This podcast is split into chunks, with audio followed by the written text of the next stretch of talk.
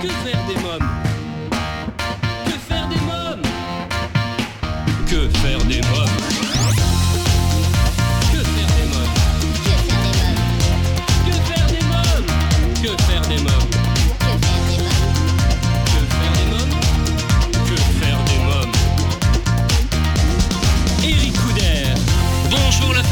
C'est Eric Couder, je suis très heureux de vous retrouver pour un nouveau numéro de Que faire des mômes, l'émission pour toute la famille à partager sans modération.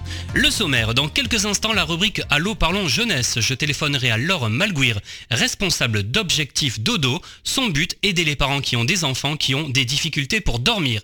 Dans la nouvelle rubrique J'ai lu, je vous parlerai cette semaine de Lulu au clair de lune de Oriane Villalon. Dans la rubrique À vos agendas côté cinéma, nous découvrirons la bande-annonce du film Banzé au pays des voleurs. Sélectionné pour vous un spectacle pour toute la famille, Le cri de la girafe, et Mathilde Castre de l'Aquarium de Paris et Isabelle Fabre, responsable communication et marketing de Toei Animation, nous parlerons de l'exposition One Piece. Dans la rubrique Invité, le scénariste et réalisateur Jean-Philippe Go et l'acteur Madi Bellem seront mes invités pour nous parler du film Tazeka. Si vous écoutez Que faire des mômes pour la première fois et que vous souhaitez rester informé sur l'actualité de l'émission, mais aussi échanger avec la communauté de Que faire des mômes qui est de plus en plus nombreuse, je vous invite à nous suivre sur les réseaux sociaux, sur le Facebook, sur le Twitter et sur l'Instagram de l'émission et à commenter les articles sur notre site internet quefairedesmômes.fr.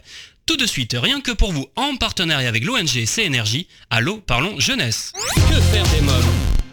L'ONG CNRJ est l'organisation non gouvernementale des cercles nationaux de réflexion sur la jeunesse.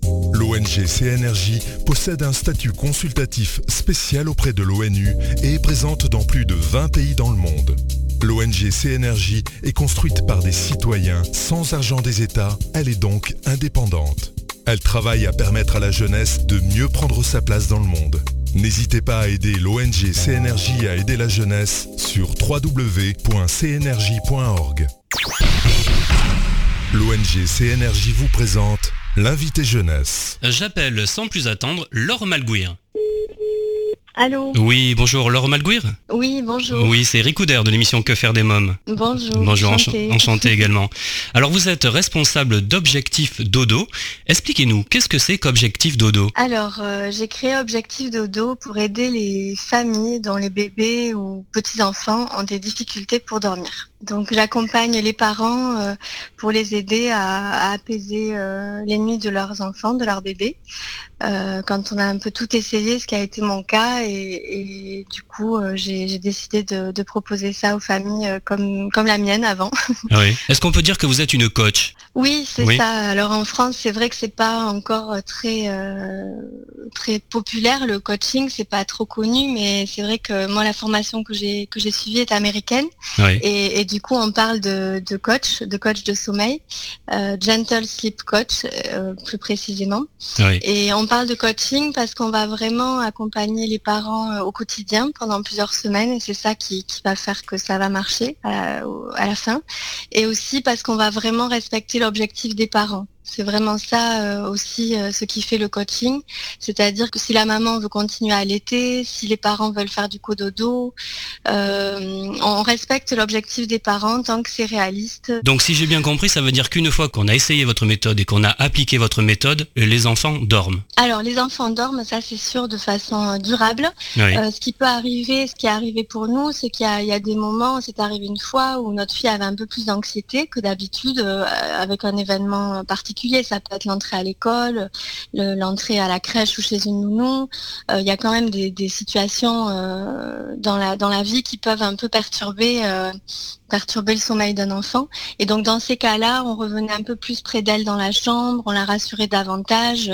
Maintenant, elle sait s'endormir par elle-même, elle sait se rendormir par elle-même, elle est sereine, elle, est, elle est super bien, elle, a un rapport très apaisé avec le sommeil, avec le coucher le soir. C'est vraiment quelque chose qu'elle a appris et qu'elle gardera. Quelles sont les raisons les plus fréquentes pour lesquelles les enfants ont du mal à s'endormir? C'est pas toujours qu'ils aient du mal à s'endormir, mais la plupart du temps, c'est qu'ils ont besoin de l'aide des parents. La maman va allaiter, euh, donner un bibi, euh, ou les parents vont bercer, euh, caresser le visage, chanter. Et, ça, ces associations avec le sommeil euh, ne sont pas problématiques tant qu'elles ne sont pas nécessaires la nuit à l'enfant pour qu'il se rendorme. Oui, donc on ne laisse pas pleurer l'enfant dans sa chambre, on est d'accord. Hein ça, faut pas le faire. Ah non, non, non, on ne le laisse pas pleurer dans sa chambre. Tout dépend de l'âge aussi de l'enfant.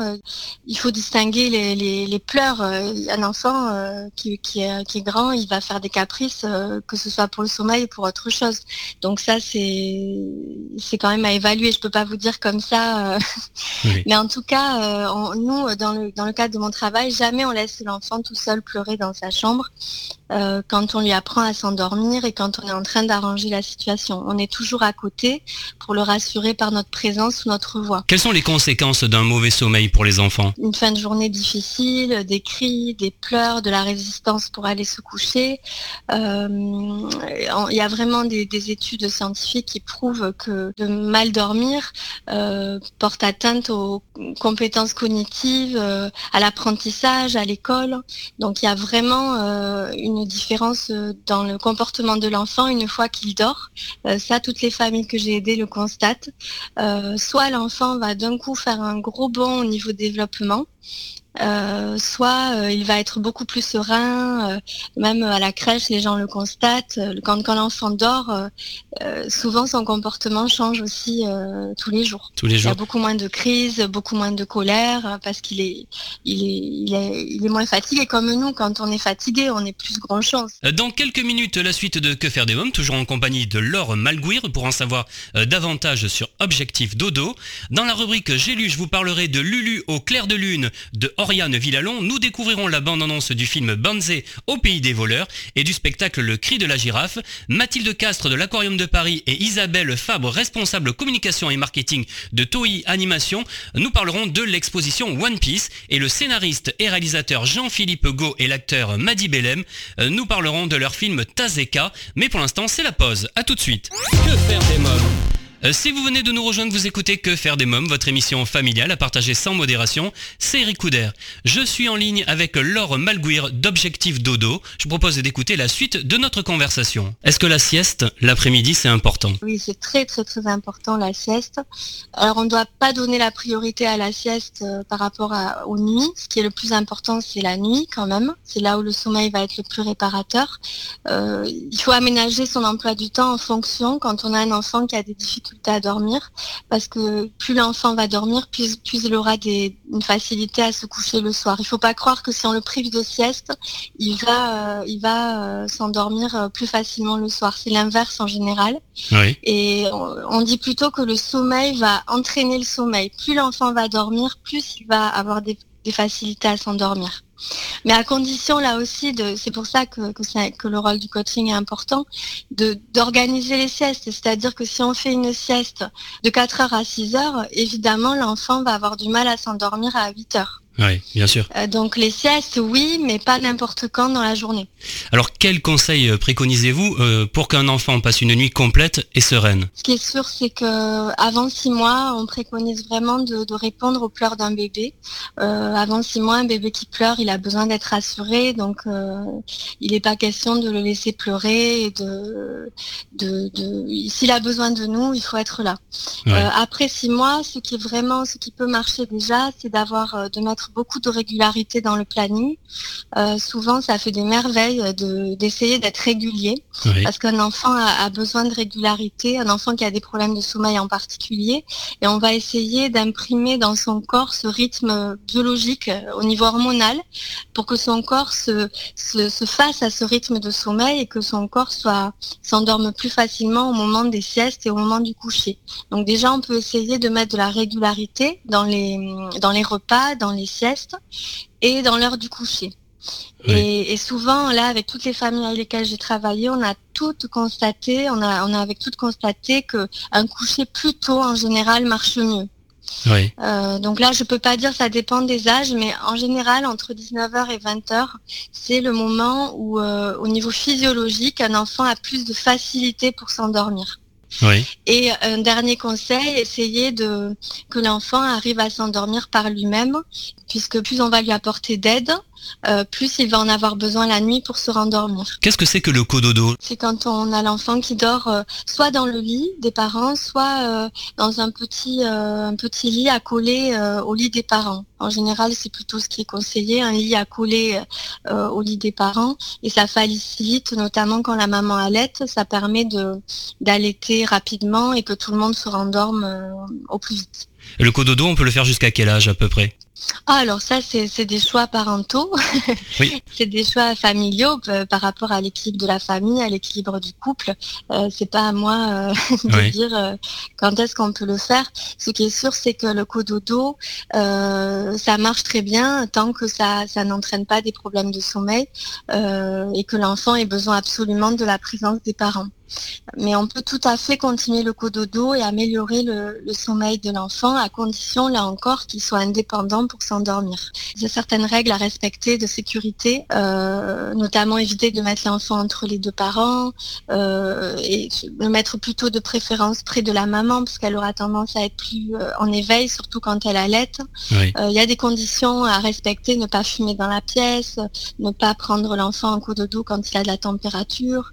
Il y a des règles à respecter pour, pour que ça se fasse de façon sûre, parce qu'on peut se douter évidemment des, risques que cela peut euh, que cela peut impliquer de dormir avec son bébé dans son lit.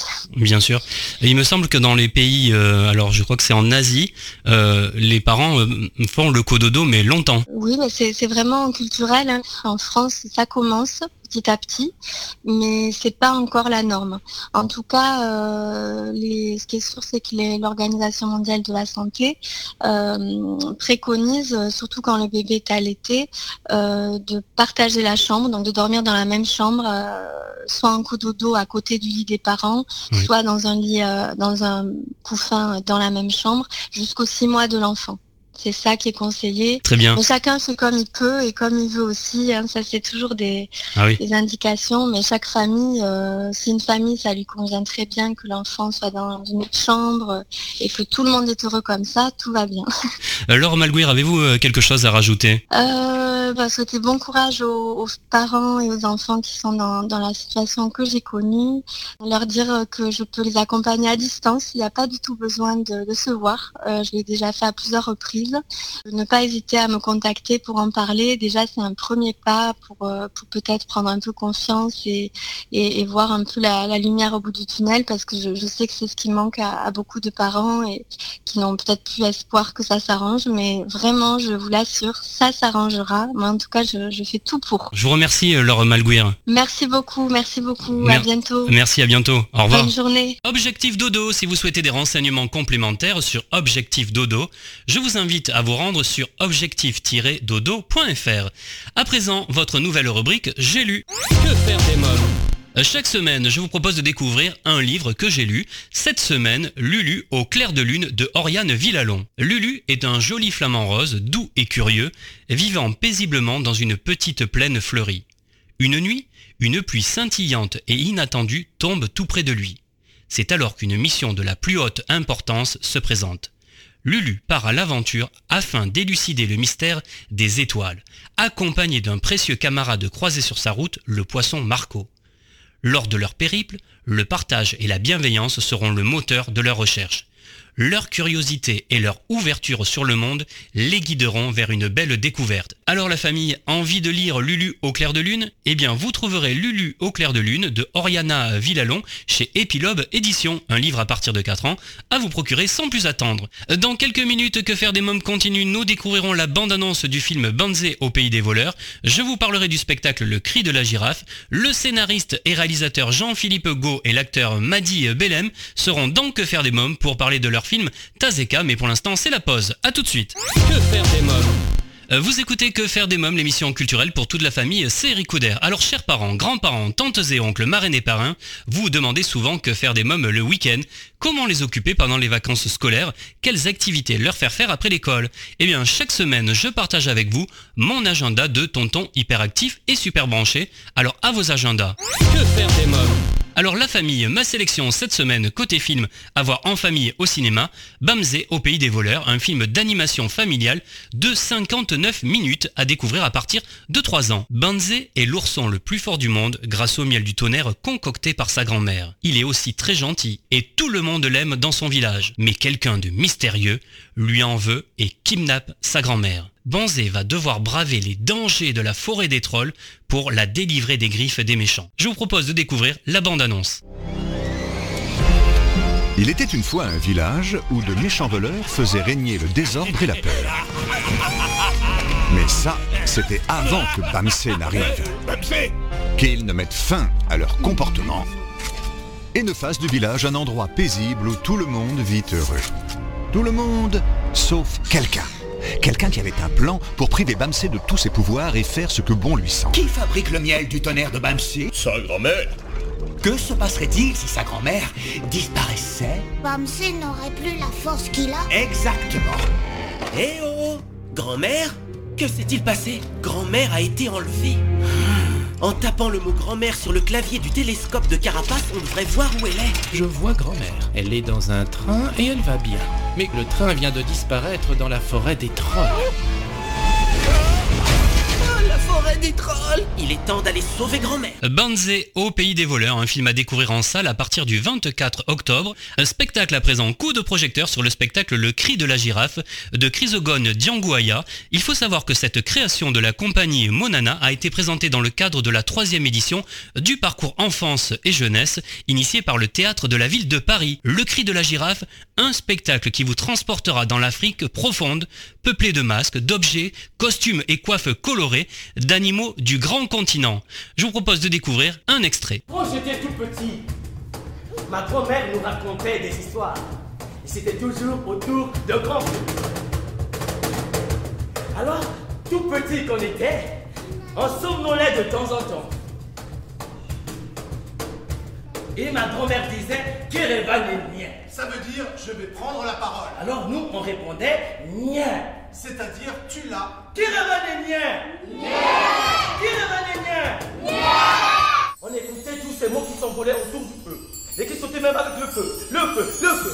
Et qui racontaient l'histoire de la girafe qui un jour allait voir les autres animaux dans la forêt.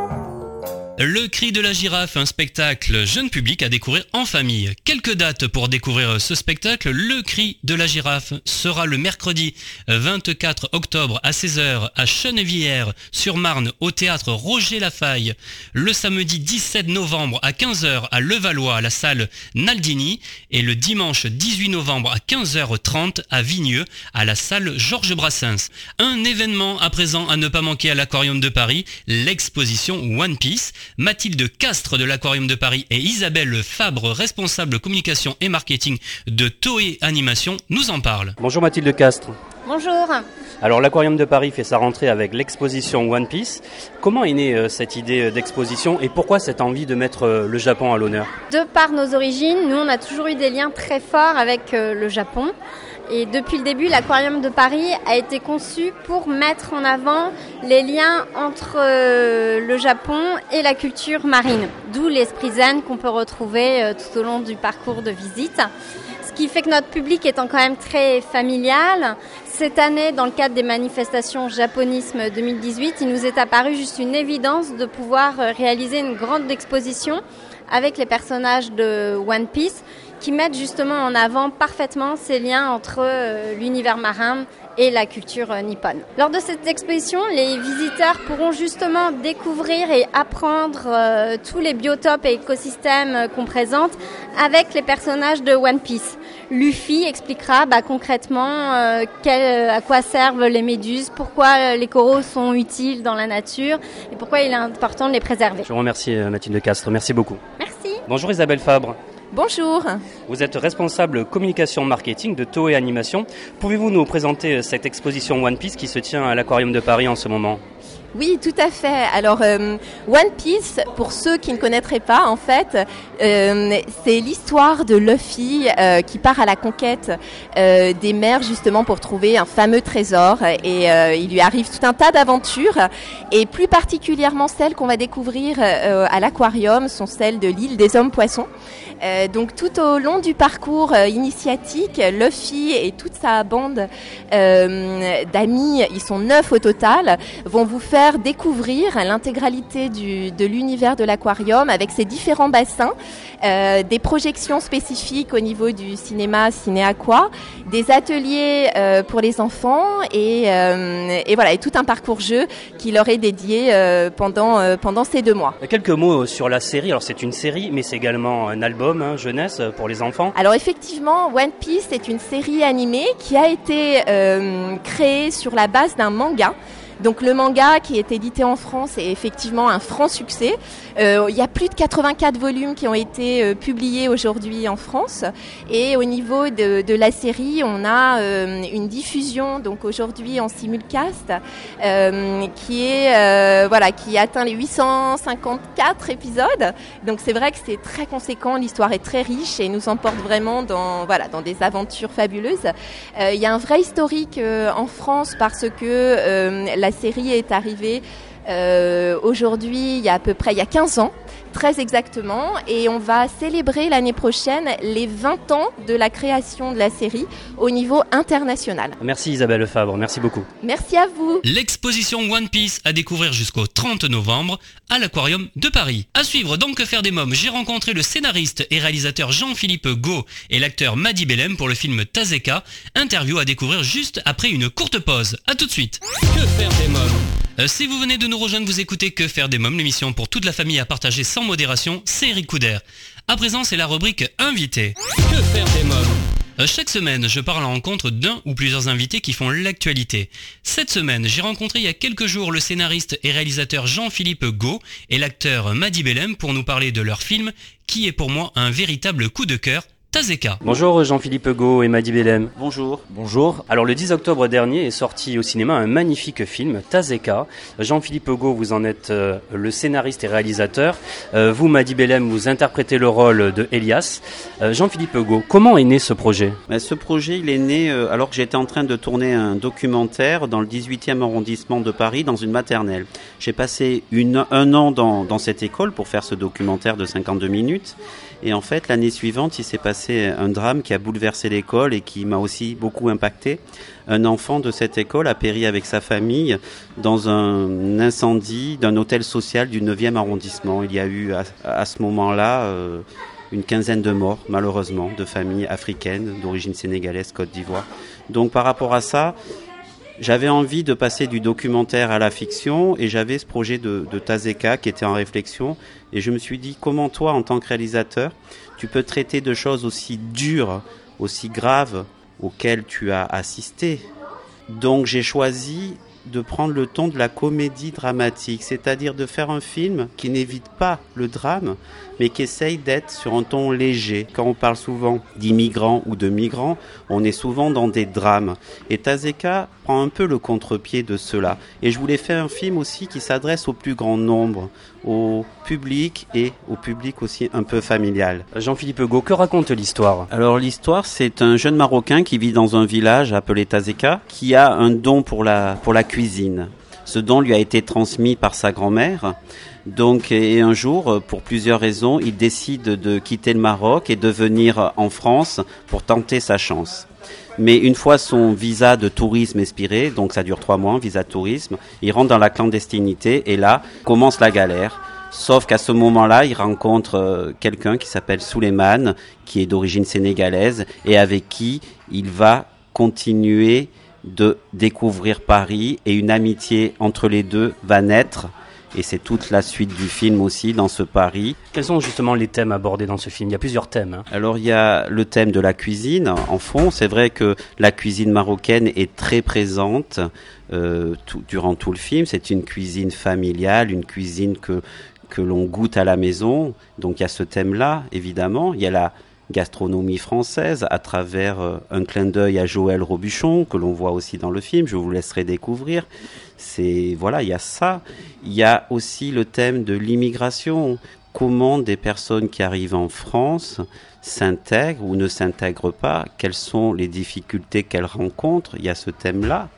Et il y a le thème aussi de la fraternité, parce que je pense que Tazeka dégage une certaine humanité sur les choses et sur le vivre ensemble aussi. Euh, Madi Belem, qui est Elias Alors, Elias, euh, c'est, ça représente plein de jeunes au Maroc en ce moment qui ont, euh, bon là c'est la cuisine, mais il y a plein de jeunes qui n'arrivent pas, euh, comment dire, ils ont des rêves, mais ils se disent dans mon pays, j'ai pas de perspective. Alors le personnage d'Elias, ça représente les- les jeunes Marocains qui ont envie de, de, de réaliser un rêve et qui, et qui quittent euh, et qui quittent le Maroc. Est-ce qu'on peut dire que la passion est la force d'Elias? Ah oui, euh, la passion et la force, euh, oui.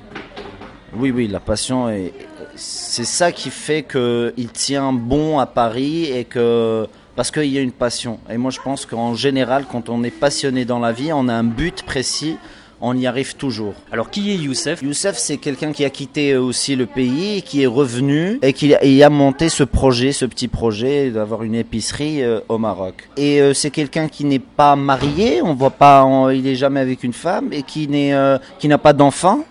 Et en quelque sorte, il adopte euh, Elias. Parce que Elias aussi, on voit que sa grand-mère, il n'a pas de parents, on sait pas. Et euh, ben c'est quel- quelqu'un qui prend Elia- Elias sous ses ailes pour, pour, pour voilà, c'est c'est comme un, son enfant en quelque sorte. Donc vous le disiez, Elias est élevé par sa grand-mère, c'est elle qui transmet l'amour de la cuisine. Vous cuisinez, vous? Oui, je cuisine, mais pas comme Elias, bien sûr, euh, parce que là, ça prendrait beaucoup de temps. Là, à Paris, euh, avec le rythme parisien, moi, je passe pas plus de 20 minutes en cuisine. Mais bon, quand, euh, quand j'ai des invités, bien sûr, je cuisine. Je peux faire euh, voilà, des tagines. Des... Le carré d'agneau, je, je vais m'y mettre, mais je, je, je suis loin du, du, du compte. Comment le cinéma est entré dans votre vie Alors, il est entré dans ma vie euh, quand j'étais tout petit. euh, moi, je regardais beaucoup de films avec euh, mon père, surtout les comédies musicales américaines, les anciennes comédies musicales. Le premier film qui m'a vraiment donné envie d'aller encore plus au cinéma, Les ailes de l'enfer. Ce film, il est génial. Les ailes, je suis allé voir ce film avec mon père à l'âge de 10-11 ans. Alors quelques mots maintenant sur le convoi et sur le Baron Noir, parce qu'on vous a vu dans ces films. Ouais, le, convoi, c'est ma, c'est ma deuxième expérience parce qu'avant, j'avais fait un petit film qui euh, sur France 2 qui s'appelle 15 jours ailleurs. Euh, le convoi, superbe expérience. Alors là, c'est euh, parce que voilà, on s'est retrouvé avec. on avait le droit de casser des voitures, on avait des flingues sur nous, on pouvait tirer, on pouvait, bon, ça tirait des balles à blanc. On, on pouvait faire des cascades. Alors là, c'était c'était le régal. J'étais un enfant sur ce tournage. Baron Noir, c'est un rôle euh, un peu plus sérieux. C'est une série politique. euh, Là, j'avais quelque chose à défendre, euh, quelque chose un peu plus intellectuel. un- Très très belle expérience parce que j'ai rencontré Frédéric Chanderfer, le réalisateur du convoi, et Zied euh, le réalisateur de Baron, Noir. Alors aujourd'hui, Jean-Philippe Hugo vous, vous offre votre premier rôle principal. Qu'est-ce qui vous a séduit à la lecture du scénario? Alors moi j'ai rencontré Jean-Philippe Go avant de lire le scénario parce qu'on s'est rencontrés euh, dans un café. Il m'a parlé de l'idée. J'étais séduit euh, tout de suite euh, par l'idée parce que lui aussi il était très convaincant parce qu'il m'a dit je sais que c'est toi qui peux faire ce rôle. On se retrouve la famille pour que faire des mômes dans quelques minutes, toujours en compagnie de Jean-Philippe Go et Madi Bellem pour en savoir davantage sur le film Tazeka. Mais pour l'instant, je vous propose de faire une courte pause. À tout de suite. Que faire des mômes Euh, de retour pour la suite de Que faire des mômes, votre émission familiale à partager sans modération, c'est Ricoudère. Je vous informe que vous pouvez écouter tous les podcasts de votre émission Que faire des mômes sur quefairedesmômes.fr. Tazeka est un film qui m'a touché personnellement, son histoire, ses comédiens, sa réalisation et les thèmes abordés. Bref, c'est pour moi un véritable coup de cœur. Son scénariste et réalisateur Jean-Philippe Go et son acteur principal Madi Bellem sont mes invités. Je vous propose d'écouter la suite de notre rencontre. Comment vous avez travaillé ce personnage? J'avais des rendez-vous quelquefois avec des chefs cuisiniers et aussi, comme j'ai répondu dans les avant-premières, maintenant avec toutes les émissions euh, Top Chef, Master Chef, on voit très bien à, à quoi ça ressemble à, à quelqu'un qui est passionné par la cuisine, comment il travaille, et il travaille son art. Euh, Jean-Philippe Hugo, euh, quelques mots sur les autres personnages. Alors il y a Suleiman, hein, euh, qui est interprété par Adama Diop, puis il y a euh, Julien Blanc, également interprété par Olivier euh, Citruc. hein. Oui, donc Julien Blanc, c'est un peu le, le clin d'œil. Euh, m'a dit en, en parler là il y a quelques instants des de ses émissions Top Chef, Super Chef, et ce personnage de Julien Blanc, c'est un peu un clin d'œil à tous ces grands chefs très médiatiques. Ça m'intéressait aussi de traiter de cet aspect médiatique dans, dans Tazeka d'avoir ces, ces, ces, personnes qui sont devenues des figures très médiatiques et de les intégrer dans le film. Joël Robuchon aussi, c'est la cuisine de mon enfance, c'est-à-dire que j'ai vu beaucoup d'émissions étant enfant de cuisine, notamment celle de Michel Oliver pour euh, ceux qui se souviennent. Moi, je regardais ça avec ma grand-mère tous les samedis à midi. Michel Oliver qui faisait des plats. Après, c'est Joël Robuchon qui a repris la main avec Cuisiner comme un grand chef. Donc, j'ai été nourri de ça. Et, voilà, le rôle de joué par Olivier Citruc de Julien Blanc, c'est un peu tout cet univers-là. Après, on a Adama Diop. Adama Diop, c'est d'abord une voix c'est je l'ai écouté dans des émissions euh, de France Culture sur des feuilletons et j'ai été séduit par, par, cette voix. Donc je l'ai contacté, c'est quelqu'un qui vient du théâtre. Euh, si je me trompe, Tazeka, c'est son vrai premier rôle au cinéma. Je crois qu'il a fait des petites apparitions dans des courts-métrages et c'est la première fois qu'il était confronté à un tournage d'une dizaine de jours où il avait un rôle plus important. Donc ça aussi, c'est Madi avait déjà eu cette expérience, Adama l'avait pas. C'est pas évident de se retrouver euh, devant une caméra et de jouer un rôle de composition parce que Madi explique que sa trajectoire avec Elias est un peu similaire mais sa composition est totalement originale. Madi Bellem n'est pas Elias. Madi Bellem et Madi Bellem. Donc il y a tout un travail d'acteur comme Adama n'est pas du tout Suleiman. Les deux, et ce travail d'acteur, la force vient du travail qu'ils ont fait au théâtre. On n'interprète pas Suleiman ou on n'interprète pas Elias si on n'a pas un bagage derrière, je pense. Donc il y a ça, mais aussi je cherchais chez eux cette fraîcheur. Je citerai aussi Abez Amani. J'avais quelqu'un, Abez Amani, qui est connu pour des comédies avec Fabien Anteniente, Camping, Disco, mais Abez Amani, c'est aussi euh, Françon au théâtre, c'est Édouard Bond, c'est des c'est le théâtre de la colline, c'est tout ça, c'est ces deux facettes. Et c'est ça que je suis allé chercher chez Abbès, c'est-à-dire un personnage qui peut être solaire,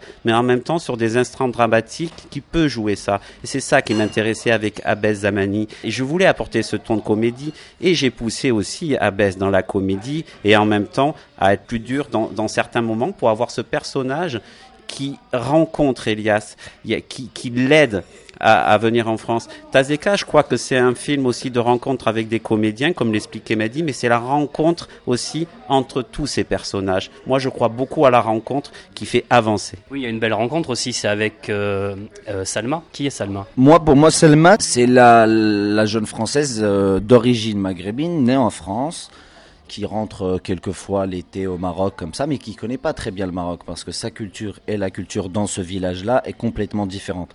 Donc c'est un choc de culture. Est-ce que Salma est française ou marocaine? Pour moi, je dirais qu'elle est française. Parce que quand on est d'origine de quelque part, on a les origines, c'est notre bagage, c'est quelque chose qui nous enrichit, mais c'est un personnage qui est né en France et tout. Et euh, bah, quand elle rentre au Maroc, il y a ce choc du, de culture, il y a aussi cette façon de comment elle est, elle est libre, c'est une femme libre, euh, tout ça. Elle veut imposer sa liberté à des gens qui sont pas très habitués à ça dans ce village, parce que là, dans le village, les femmes, il y a beaucoup de pudeur, euh, elles se cachent un petit peu et tout ça. Donc c'est quelqu'un qui, voilà, qui un peu qui bouscule cette culture marocaine qui la questionne. Euh, Jean-Philippe, euh, votre film euh, m'a bouleversé hein, personnellement, je vous l'ai dit tout à l'heure. Euh, je pense qu'il bouleversera tous les spectateurs qui ont quitté leur village d'enfance déjà, euh, pour partir réaliser leurs rêves. Est-ce que vous, vous avez réalisé vos rêves d'enfant? J'ai réalisé mon rêve d'enfant. je pense que j'espère que j'aurai l'occasion de faire un autre film grâce à Tazeka, mais c'est vrai que déjà j'ai gravi un, euh, une étape, c'est-à-dire que réaliser un premier long métrage quand on vient d'un village du Var, qu'on connaît pas grand monde dans le milieu du cinéma, qu'on est passionné, euh, on me posait la question depuis quand tu rêves de faire du cinéma? Je crois j'ai répondu depuis que je suis en âge de penser. Donc c'est vrai que j'ai été bercé par les opérettes, j'ai été bercé par l'opéra grâce à mes parents, à la cinéphilie grâce à mon père. Donc tout ça c'est un chemin, j'ai fait euh, des études de cinéma, voilà, j'ai gravi un à un les échelons, si je peux dire. Et là, je me retrouve d'avoir la chance de réaliser mon premier long métrage. Donc, euh, j'ai réussi à, à réaliser une part de ce rêve. Je vous remercie Jean-Philippe Go, merci Madi Bellem, merci beaucoup. Merci. Merci. Euh, Tazeka, un film de Jean-Philippe Go que je vous conseille vivement à aller voir en famille. Et eh bien voilà, nous sommes au terme de l'émission. Merci d'avoir été à l'écoute de ce nouveau numéro de Que faire des mômes. Un grand merci à mes invités, Laure Malguir d'Objectif Dodo, Mathilde Castre de l'Aquarium de Paris, Isabelle Fabre de Toy Animation, Jean-Philippe Go et Madi Bellem, allez en famille au cinéma euh, découvrir ce merveilleux film Tazeka. Comme chaque semaine, j'embrasse très fort ma petite nièce Erika qui m'a inspiré cette émission. Avant de nous quitter, je voulais vous remercier pour votre fidélité et si vous découvrez notre programme pour la première fois et que vous avez aimé notre émission, n'hésitez pas à nous le faire savoir en nous laissant un commentaire dans le livre d'or de l'émission sur quefairedesmoms.fr. Également à vous abonner au podcast du programme et à nous suivre sur les réseaux sociaux, Facebook, Twitter et Instagram. Eh bien, la famille Que faire des mômes pour aujourd'hui, c'est terminé. Bye bye